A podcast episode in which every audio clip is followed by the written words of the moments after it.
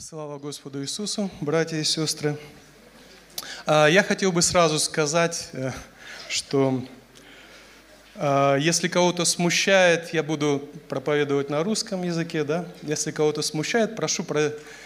Э, быть снисходительным ко мне. Я еще не настолько опанував мову, чтобы на серьезные вещи, а не э, говорить на ней, да?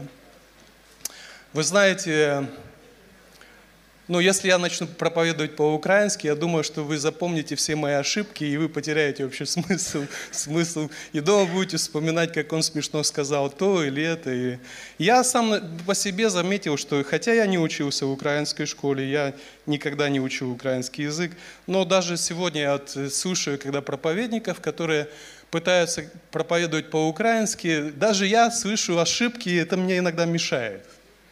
То есть я знаю, что вот украинское слово такое. А бывает, знаете, когда стоишь и проповедуешь, бывает и русские слова из головы вылетают. Не можешь вспомнить. Но украинские, я думаю, тем более. Поэтому уже будьте, будьте снисходительны ко мне. Э, на самом деле, я вам скажу, я люблю украинский язык и любил его еще до того, как приехал в Украину. Я помню один случай. Э, мы ремонтировали машину э, в Таллине вместе Э, с пастором э, Павлом. Вот, и он наставил так зубило туда и говорит, дал мне такой большой молоток и говорит, а ну, говорит, ударь смачно, говорит. Вы знаете, по-русски это не, вы, не выразишь, да, то есть нельзя сказать, ударь сильно, да, или еще смачно, это все-таки смачно, да, то есть это с чувством, да, но сильно, да, так. И мне всегда нравилось, как бы, нравились такие слова и нравился общий язык, но а что поделаешь, да, пока я буду проповедовать народ. Хорошо, я думаю, я, это, не, это никому не будет преградой или смущением. Аминь. Аминь. Ну, слава Богу. Я хотел бы продолжить ту тему, которую я говорил в прошлый раз, о чем я проповедовал. И я говорил на тему о взаимодействии с Богом. Я приводил вам место Писания, это Исаия 44 глава, а, с 1 по 2 стих. Это э, место Писания коснулось меня очень сильно. Э, там написано так, Бог обращается к Израилю и говорит, «Не бойся, раб мой, я Бог, помогающий тебе».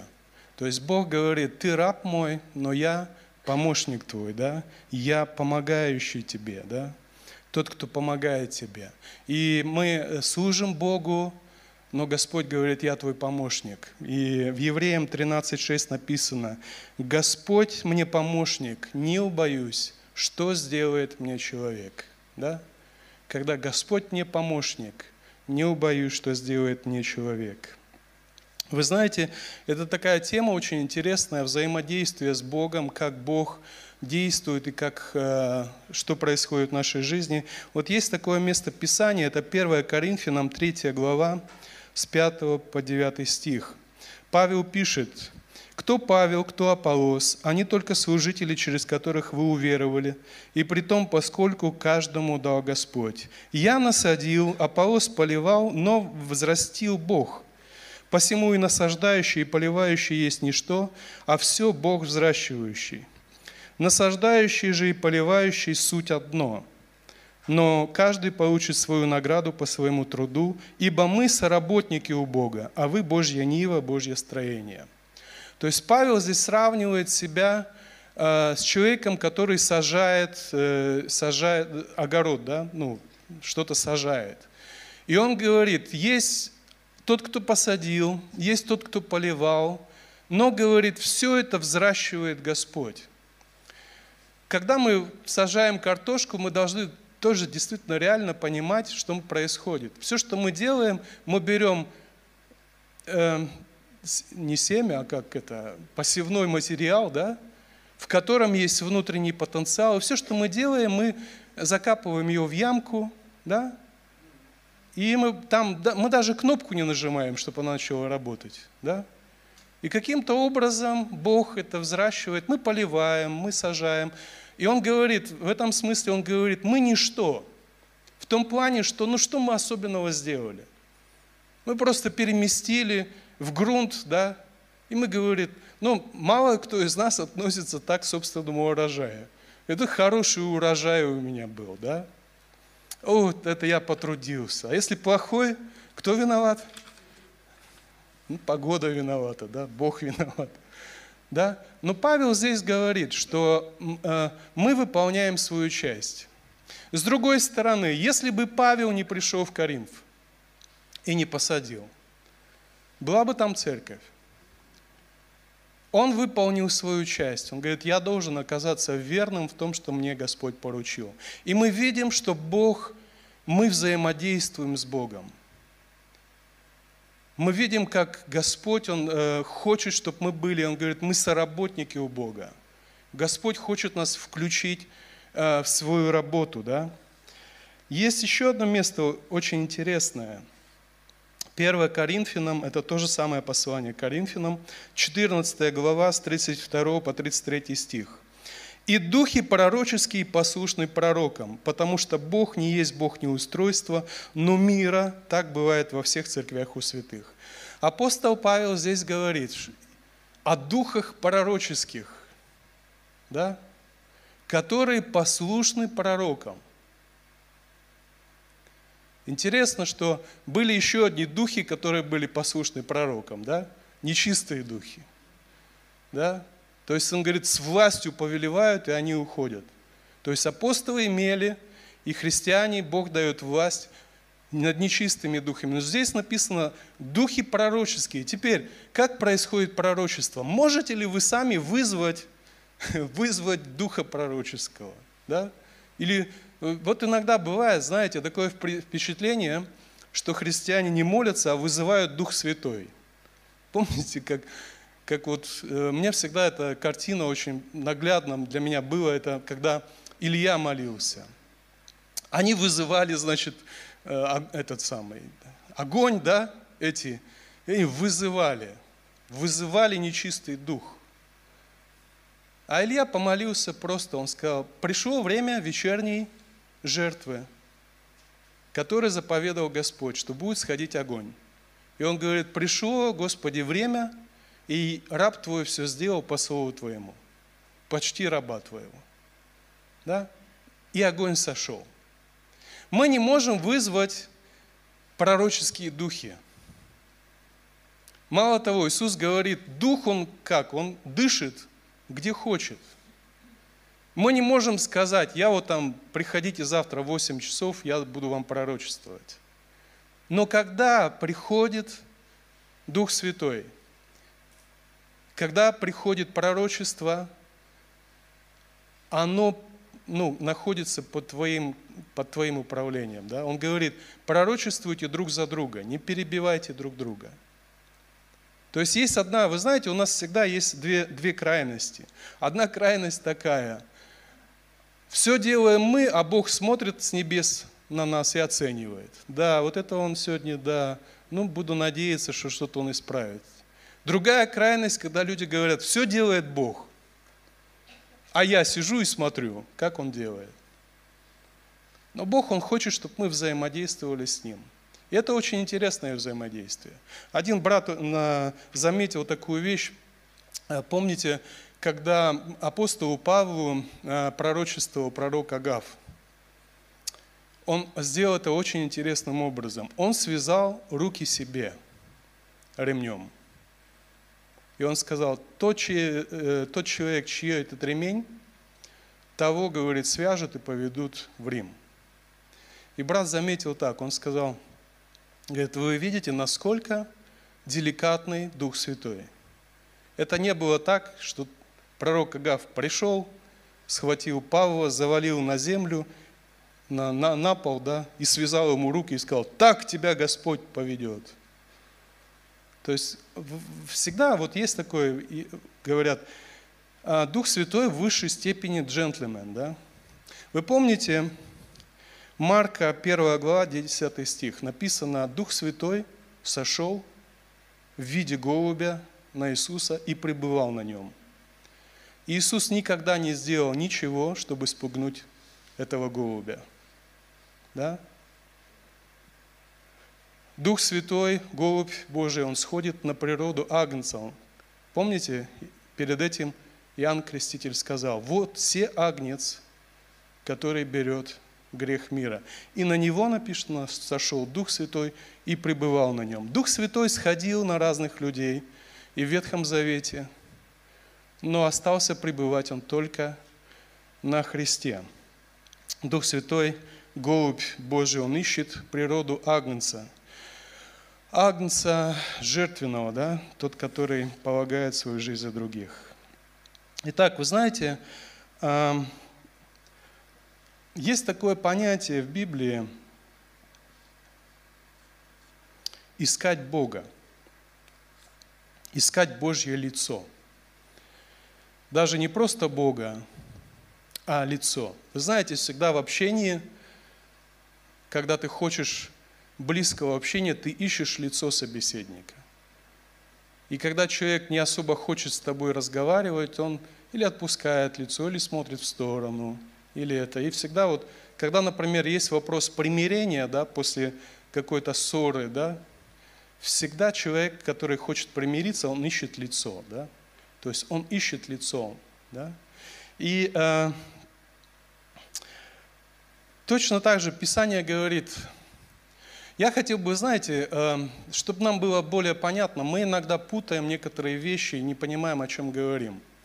Э, Библия в Библии есть два понятия, которые похожи, но говорят о разных вещах. Это святость и праведность. И чтобы нам э, понять, о чем мы говорим, мы должны, вы знаете, вот нам надо разобрать иногда самые базовые такие моменты, потому что мы иногда в теологию какую-то ударяемся, говорим про что-то. Но на самом деле иногда вот бывает, как брат, помню, рассказывал, приехал профессор какой-то из Москвы, там, значит, э, на атомную станцию и рассказывал про новые проекты, которые будут и так далее. Потом они стали беседовать, и он, оказывается, закон Ома не знает. То есть человек, который рассказывает, который энергетик вроде бы, там, профессор и так далее, не знает базовых таких принципов. Да? Так вот, что такое святость? Святость – это определенное состояние твое, по отношению к Богу и по отношению к миру. Ты отделен от мира и посвящен Богу. Были так называемые святые сосуды в храме. И вы помните, что они были постоянно святыми. Даже когда их никто не использовал, они оставались святыми. И когда пришли, значит, э, язычники, взяли их и отвезли в свою столицу, однажды царю пришло такая идея осквернить их. Как осквернить? Налить в них вина. Вы знаете, вино, наверное, у, у этого царя было очень хорошее. Может быть, даже лучше того, которое удалевали до этого. Но он использовал эти сосуды для себя и для своих там, значит, собутыльников, скажем так, да? И тогда пришел Божий суд – он взял святую вещь, отделенную для Бога, и попытался ее осквернить. Да? Вот святость, имейте написано святость, без которой никто не увидит Бога. Это отделение себя для Бога. Это состояние. Что такое праведность? Иисус говорит, «А, ищите Царство Божьего и правды Его, или праведности Его, и все остальное приложится вам. Праведность, праведность – это, а, если взять, значит, э, греческий, э, греческое слово праведность, оно звучит так. Дииксеосины. Дииксеосины. Что оно означает? Праведность, справедливость, законность на греческом языке. Оправданность. Вы когда-нибудь слышали такое выражение, когда говорят, вот человек поступил так, но его действия были оправданы. Кем они были оправданы? Этот человек был в суде? Нет, он поступил так, как требовали вот конкретно в данной ситуации – он поступил так, как было правильно. Его действия были оправданы. Или, например, люди говорят, человек пошел на оправданный риск. Оправданный риск. Есть неоправданный риск, когда человек по глупости чем-то рискует, а есть риск оправданный. Да? То есть это, это поступать правильно, справедливо или законно. Греческое, о, еврейское слово «яшар». Оно переводится так. Прямой, выпрямленный, ровный, правильный, справедливый, истинный, честный, приятный, угодный. Вы знаете, я немножко перескочил, давайте я немножко назад вернусь. Да? И потом мы вернемся к праведности. Буквально на днях я слышал а, был такой проповедник Чарльз Спеджин, вы, наверное, слышали. Его называли в свое время королем проповедников. И он говорил такую вещь. Проповедник, говорит, должен проповедовать с Библией в одной руке и с газетой в другой. Что это означает? Чарльз Спенджер, когда он приезжал в какой-то какой город, он покупал местные газеты – и он хотел узнать, чем дышит этот город, да? какие у него проблемы. И он хотел, чтобы слово, которым он будет делиться, это было слово актуальное для этих людей. Да? Один брат сказал так, говорит, беда некоторых проповедников, что они чешут у людей там, где у них не чешется. То есть они рассказывают какие-то вещи, какие-то проблемы, которые не касаются этих людей. Да? То есть Слово Божье должно быть актуально. Слово Божье должно быть. И вот знаете, вот это понятие праведность, это правильное действие в данный момент.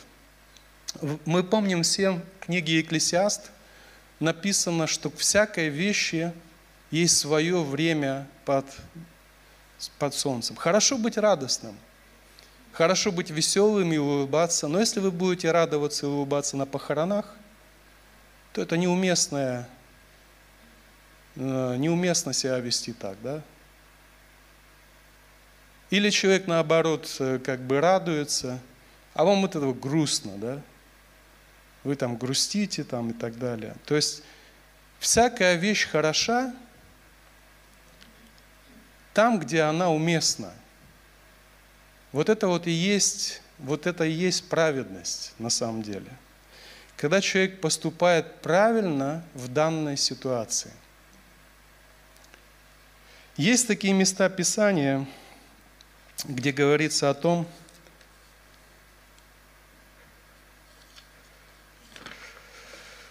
а, Помните Псалом 70, 24 стих. И язык мой всякий день будет возвещать правду Твою или праведность Твою, ибо постыжны и посрамлены ищущие мне зла. Не святость Твоя, а праведность Твою, что Ты поступал правильно. Бог, вы помните, в книге Откровения написано так, что все люди однажды признают, Ты был прав во всех путях Твоих. Когда они увидят всю историю, она откроется перед ними – Сегодня есть много претензий у людей к Богу, но когда вся картина откроется, написано, всякий признает, что ты был прав во всех путях твоих. Псалом 91, 16 стих. «Чтобы возвещать, что праведен Господь, твердыня моя, и нет неправды в нем».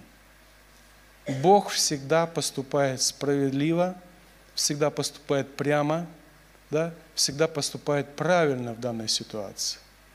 И когда он говорит, ищите правды моей, это имеется в виду, вот ты святой, ты отделен для Бога, но тебе надо поступать в этом мире.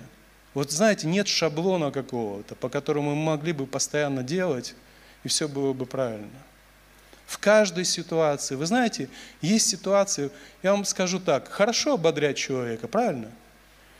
Но Писание говорит, если ты ободряешь беззаконника на беззаконном пути его, это мерзость пред Богом. Ты хороший человек. Ты человека поддерживаешь, вдохновляешь. А он идет неправильным путем. И в данном случае твоя поддержка человека – это зло в глазах Божьих. Ты должен предостеречь его. Ты должен, может быть, высказать ему какие-то вещи. И тогда это будет правильно. Да?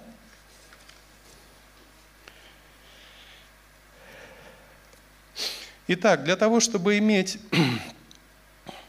правильное взаимодействие с Богом, нам необходимы правильные взаимоотношения с Ним.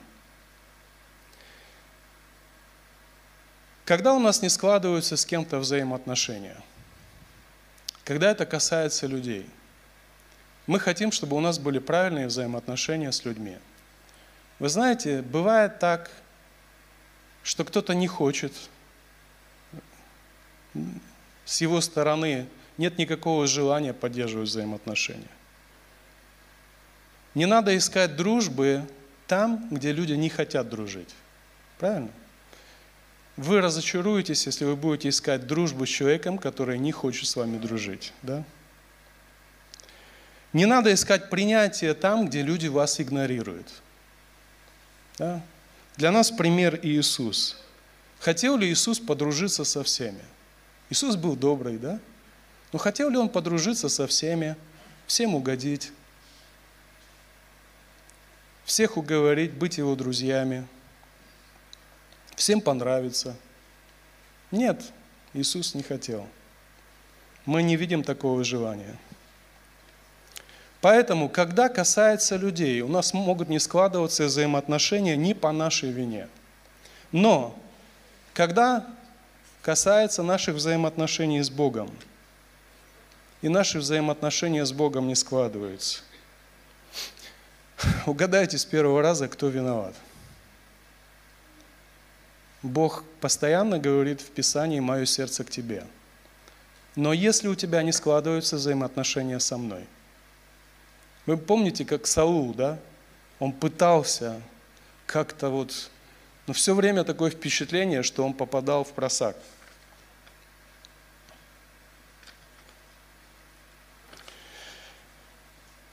Как же, еще недавно буквально, меня так коснулось это место Писания, мы были на молитвенном в среду, и брат э, место Писания такое привел, оно известное, но я раньше как-то не особо обращал на него внимания – там написано так, 1 Тимофею 2.8. «И так желаю, чтобы на всяком месте произносили молитвы мужи, воздевая чистые руки без гнева и сомнения». Я задумался, думаю, почему именно без гнева? Почему не написано без греха или без каких-то там мыслей? Написано без гнева. А, когда происходит в жизни, хочет ли Бог, чтобы мы были такие бесчувственные люди, чтобы у нас ни, ни, на, ни что проявлялся гнев?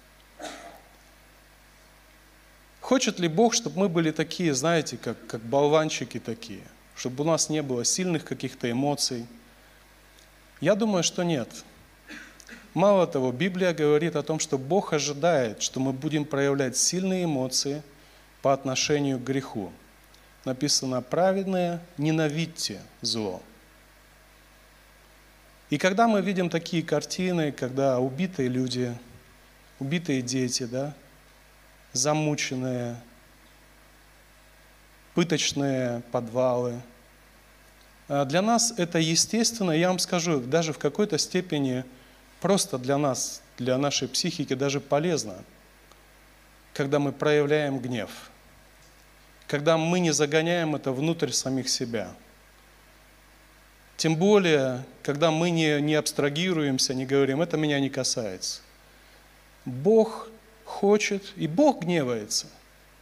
Но, когда мы приходим к Нему, в наших взаимоотношениях с Ним, не должно быть гнева, раздражения над Бога или еще каких-то вещей. Мы все помним пример пророка Ионы – Помните? Великий муж Божий, на самом деле, один перевернул целый город.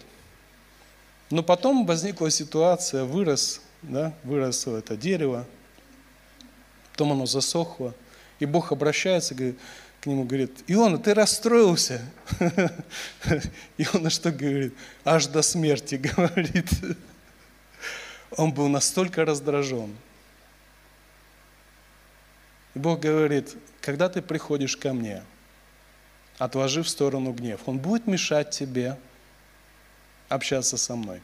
Один брат как-то рассказывал, говорит, моя мама, она разрешала говорить мне все, что я думаю о ней. Она разрешала мне говорить, когда я, ей говорил, ты несправедливая, ты в той ситуации неправильно поступила, ты то, то, то, то, то, то. Говорит, я мог сказать маме все – но, говорит, я должен был всегда это сказать спокойным и уважительным тоном. А так я мог говорить все. Ты можешь Богу говорить все. Да? Но ты должен это делать без гнева, без, без раздражения и без сомнения, чтобы твои взаимоотношения с Богом складывались. Есть место Писания Якова 1.20, я прочитал вам новый перевод. Там написано так. «Потому что гнев людской мешает жить праведно, как угодно Богу». Как это угодно Богу. Гнев людской, там в синодальном, не творит правды Божьей, да? А вот здесь написано, мешает жить праведно и угодно Богу.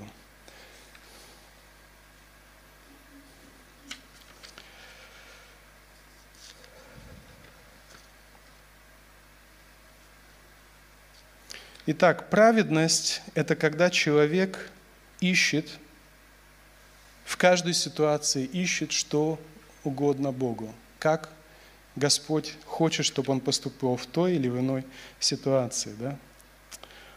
Даже, вы знаете, вот мы ездили в колонию, и у них было такое понятие, они говорили, вот это правильный арестант. То есть у них там тоже свои свой закон, свои представления о том, кто как должен себя вести. И когда человек поступал правильно в их глазах, они говорили, о, это правильный арестант, это правильный человек, да? Точно так же есть праведность не тюремная, а есть праведность в глазах Богу. Колоссянам первая глава, Колосинам правильно ударение, Колосинам первая глава, 8-10 стих. «Который и известил нас о вашей любви в духе, посему и мы с того дня, как о сем услышали, не, не перестаем молиться о вас и просить, чтобы вы исполнялись познанием воли Его во всякой премудрости и разумении духовном, чтобы поступали достойно Бога, во всем угождая Ему, принося плод во всяком деле благом – и возрастая в познании Бога. Он говорит, мы не перестаем молиться о вас, чтобы вы поступали достойно Бога, во всем угождая Ему, принося плод во всяком деле благом и возрастая в познании Бога. 1 Фессалоникийцам, 2 глава, 3-4 стих. «Ибо в учении нашем нет ни заблуждения, ни нечистых побуждений, ни лукавства. Но как Бог удостоил нас того, чтобы верить нам благовестие, так мы и говорим, угождая не человеком, но Богу, испытующему сердца наши. То есть мы не должны просто застыть в каком-то положении, мы святые люди, а мы должны жить этой жизнью и искать Божьей воли, как в какой ситуации поступить. И здесь нет абсолютно никакого шаблона – мы должны, ну, конечно, если там каких-то вещей таких касается, греха и так далее, но в основном, в основном иногда возникает, вы знаете, не знаю, было ли у вас когда-нибудь такое в вашей жизни, когда вам надо было принять какое-то решение, и в Библии вы находили пять разных э, этих, ну, способов, да, как надо в данной ситуации поступить. Не было никогда у вас? Пять, может быть больше, может быть десять. Ты открываешь одно место Писания, оно советует тебе поступать так, другое так, так, так, и ты теряешься, думаешь, а как же я должен поступить? И в данном случае, вот всегда, мне нравится этот пример, который привел Дерек Принц о карте и проводнике. Да? Ты можешь идти по карте, надеяться на себя, а можешь взять за руку проводника, который поведет тебя, который эту карту и написал, который знает все подробности. Если ты надеешься на себя, то ты очень скоро заблудишься. Да? И вот э, также недавно я прочитал одно место Писания, оно мне так тоже, я как-то, знаете, я вам говорю, Библия интересная книга, поверьте. Бытие, 15 глава, 1 стих. После сих происшествий было слово Господа к Аврааму в видении и сказано, «Не бойся, Авраам, я твой щит, награда твоя восьма велика». После каких сих происшествий? Бог говорит, твоя награда, я твой щит, награда твоя весьма велика. Мы читаем в 14 главе о том, как, значит, пришли цари, да, воевали, и захватили Лота, племянника, да, и увели. И что написано сделал Авраам? Встал, вооружил своих людей и вместе с ними, такую маленькую армию, пошел и освободил а, значит, Лота. После этого что произошло? Вышли к нему два царя. Вышел Мелхиседек с благословением священник Бога Всевышнего. И вышел царь Содомский. Да? Знаете, когда я читаю про, про Авраама, что он возникла опасность, и он вооружился, вооружил своих рабов и пошел воевать там с десятью царями, или сколько там их было. Я удивляюсь. Потому что если мы читаем раньше, мы видим, что Иав, о, и Авраам не был слишком уж смелым человеком. Когда касалось его жизни, да, он врал. Помните, он боялся, Какое там воевать? Он боялся, что ему плохо будет. А здесь его племянника взяли, он вооружился и пошел его отбивать. Да? Интересно, да? И после этого, то есть он, интересный такой момент, когда это касалось лично его жизни, он шел на разные хитрости, чтобы избежать. Но когда это касалось жизни близких его, даже не духовного племянника а, этого Лота, он был готов рисковать своей жизнью, чтобы его спасти. И Бог говорит, написано, после сих событий, то есть это связано. Он говорит, не бойся, Авраам, вограда твоя весьма велика. Я твой щит. То есть Бог в этой ситуации как бы проверил Авраама. Я сделал для себя такой вывод. Нельзя найти великую награду, спасая себя самого.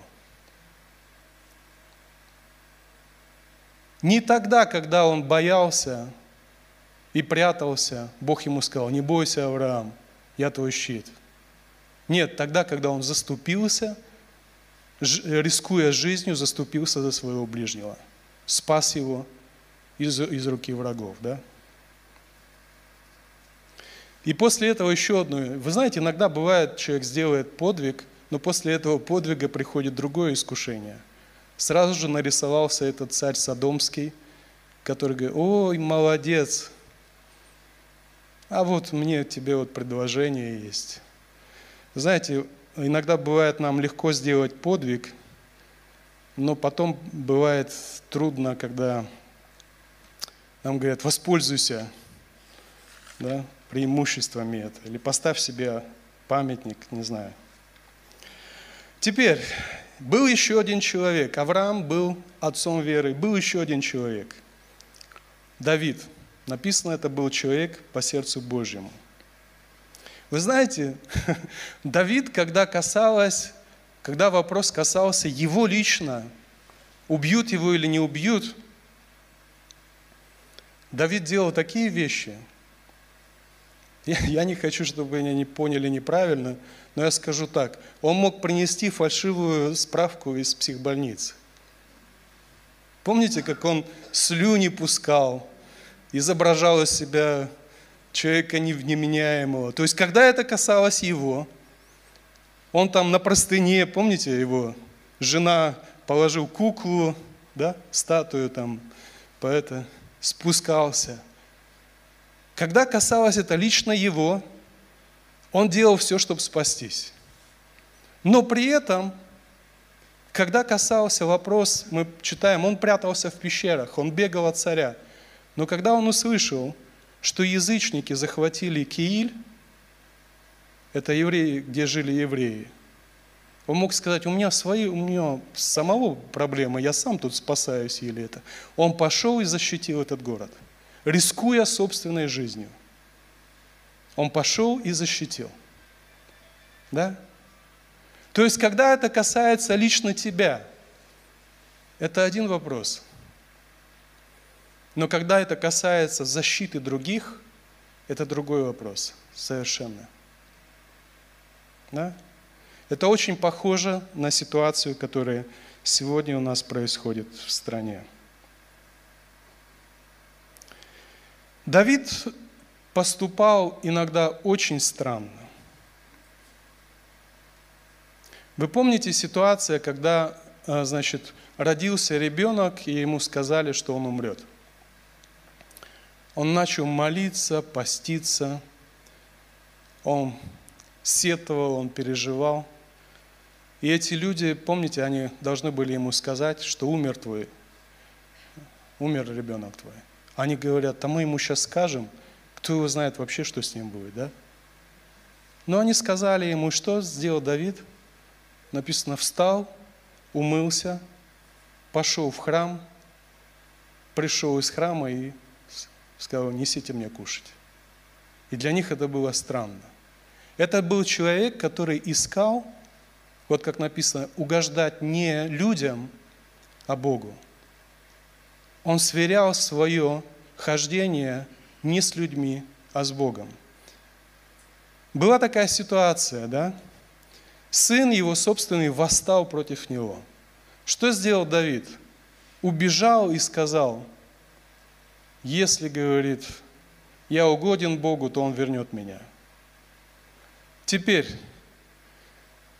когда приходил враг извне, убегал ли Давид из Иерусалима и говорил, ну, если Бог хочет, то Он меня вернет?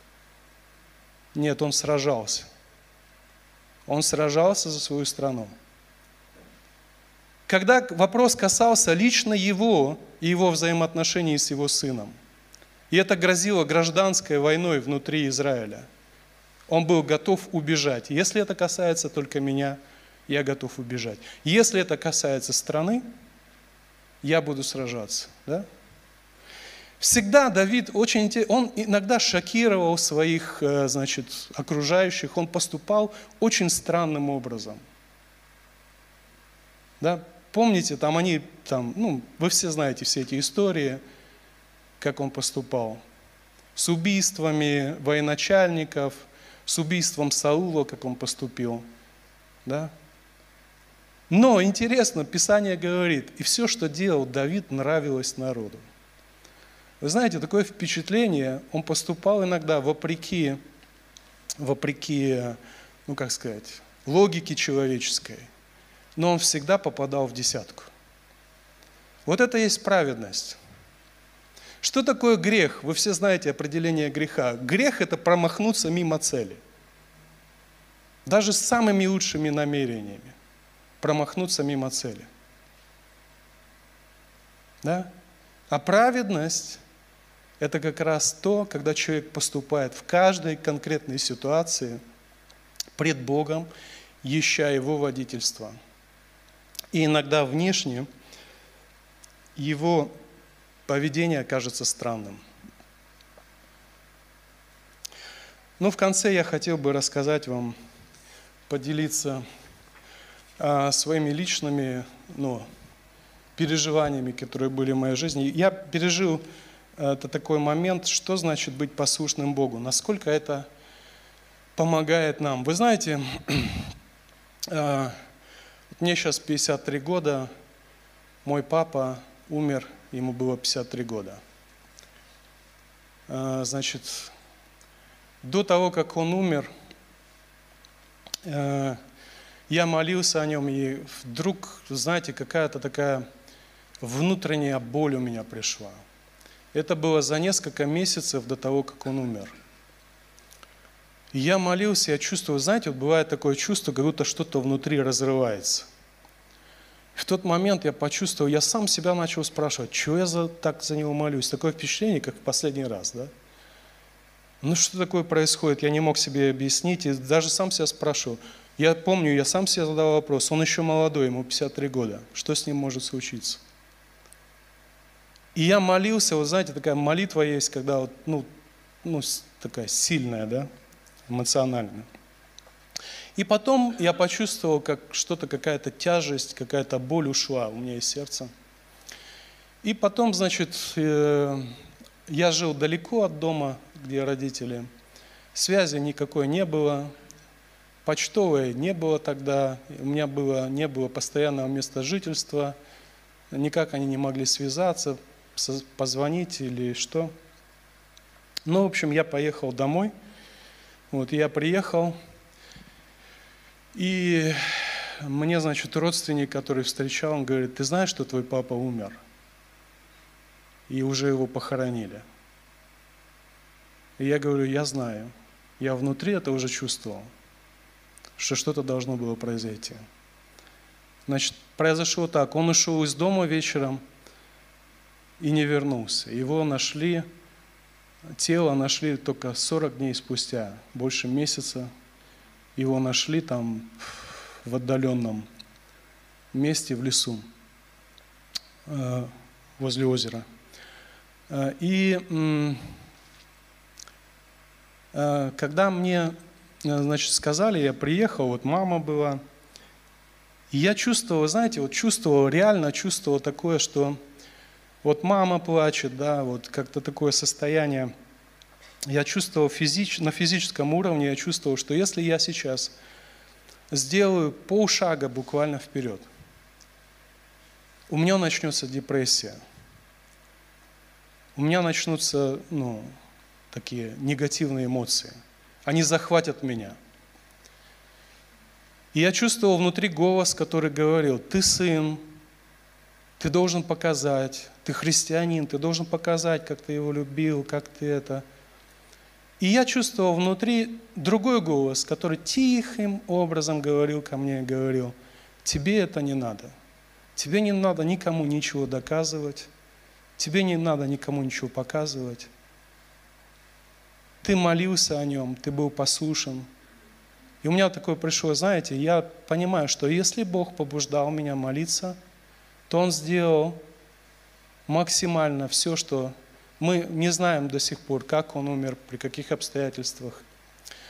Вот. И мама рассказывала, что с ним начали перед смертью происходить какие-то вещи странные. Он начал то ожесточаться, то он просил у нее прощения, то он как-то вот, какие-то у него были такие внутренние сильные борения. Он там повесил иконы на, значит, в веранде, сидел там, что-то думал, там пытался что-то читать и так далее. То есть какая-то была внутренняя борьба. Интересно, что там, значит, ну, подозревают, что это было убийство, потому что человек, один человек, который жил там, он ввел в заблуждение, его когда искали, он ввел в заблуждение, он сказал, что я его видел на мосту, он ехал на велосипеде там вот туда-то, туда-то в районный центр. И он повел как бы вот следствие в совершенно в другом направлении. Я буквально недавно узнал, вот мне сказали тоже, что они не говорили об этом, что этот человек, который дал эти ложные показания, ровно через год, в тот же самый день, ровно через год, ехал на велосипеде по этому мосту, его насмерть сбила машина – вот. Но я никак не связываю, там нет каких-то мистических. Я о чем хочу вам сказать. А, когда мы послушны Богу, Мы можем поступать иногда странно, да? как Давид поступал странно, как Павел поступал иногда странно. Но у нас всегда будет от Бога утешение и уверенность. Да? Я помню, как был такой тяжелый момент в моей жизни. Я поехал к Александру Антоновичу, к моему э, тестю. Я с ним беседовал, говорю, я не знаю, как поступить. И он мне сказал такую простую фразу, она сколько лет я уже ее помню. Он говорит, лучше ходить перед Богом, чем перед людьми. Это намного легче. Это намного лучше ходить пред Богом. Искать Его воли. Поступать праведно. Вот что такое праведность. Это когда человек действительно поступает правильно по Духу Божьему. Да? И тогда у него есть внутренняя уверенность, внутренняя поддержка в каждой ситуации. В каждой ситуации. Есть такая поговорка. Лучший способ всех э, разочаровать – это попытаться всем угодить. Вы слышали такое, нет? Сколько бы вы ни пытались угождать людям, вы всегда будете разочарованы – и всегда будете разочаровывать их. Но если вы будете послушны Богу, то даже люди, вот как о Давиде, им почему-то нравилось, как он поступал. Они уважали его как царя, потому что он поступал так. То есть это видно было, что он ходил пред Богом. Вот интересно, знаете, что даже один брат заметил, еще давно, я помню, он говорит – Смотри, говорит, как, когда Христа распинали,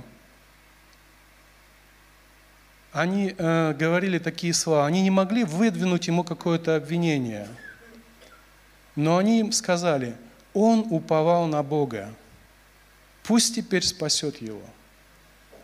То есть даже его враги, они признавали, этот человек уповал на Бога. Но они под вопрос ставили – спасет ли Бог его. Да? Поэтому пусть в нашей жизни будет так, чтобы мы всегда уповали на Господа, искали, что Ему угодно, и ходили Его путями. И Иисус говорит, ищите прежде Царство Божие и праведности, и правды Его. Да? И все остальное приложится вам. Пусть Господь благословит нас. Давайте помолимся.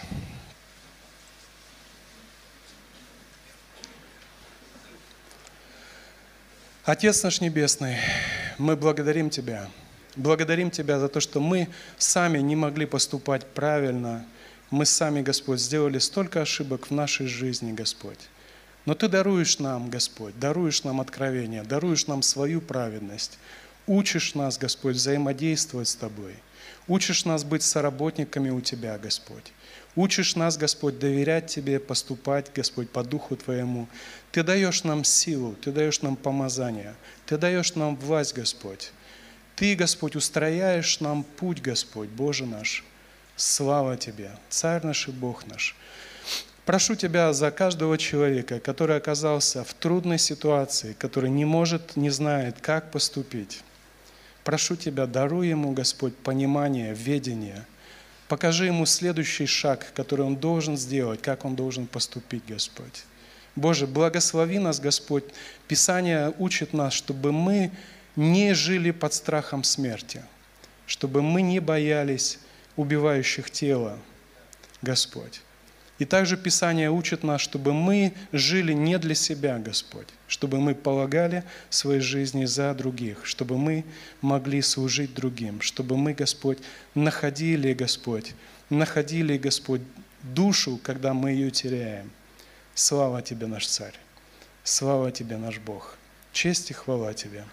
Аминь.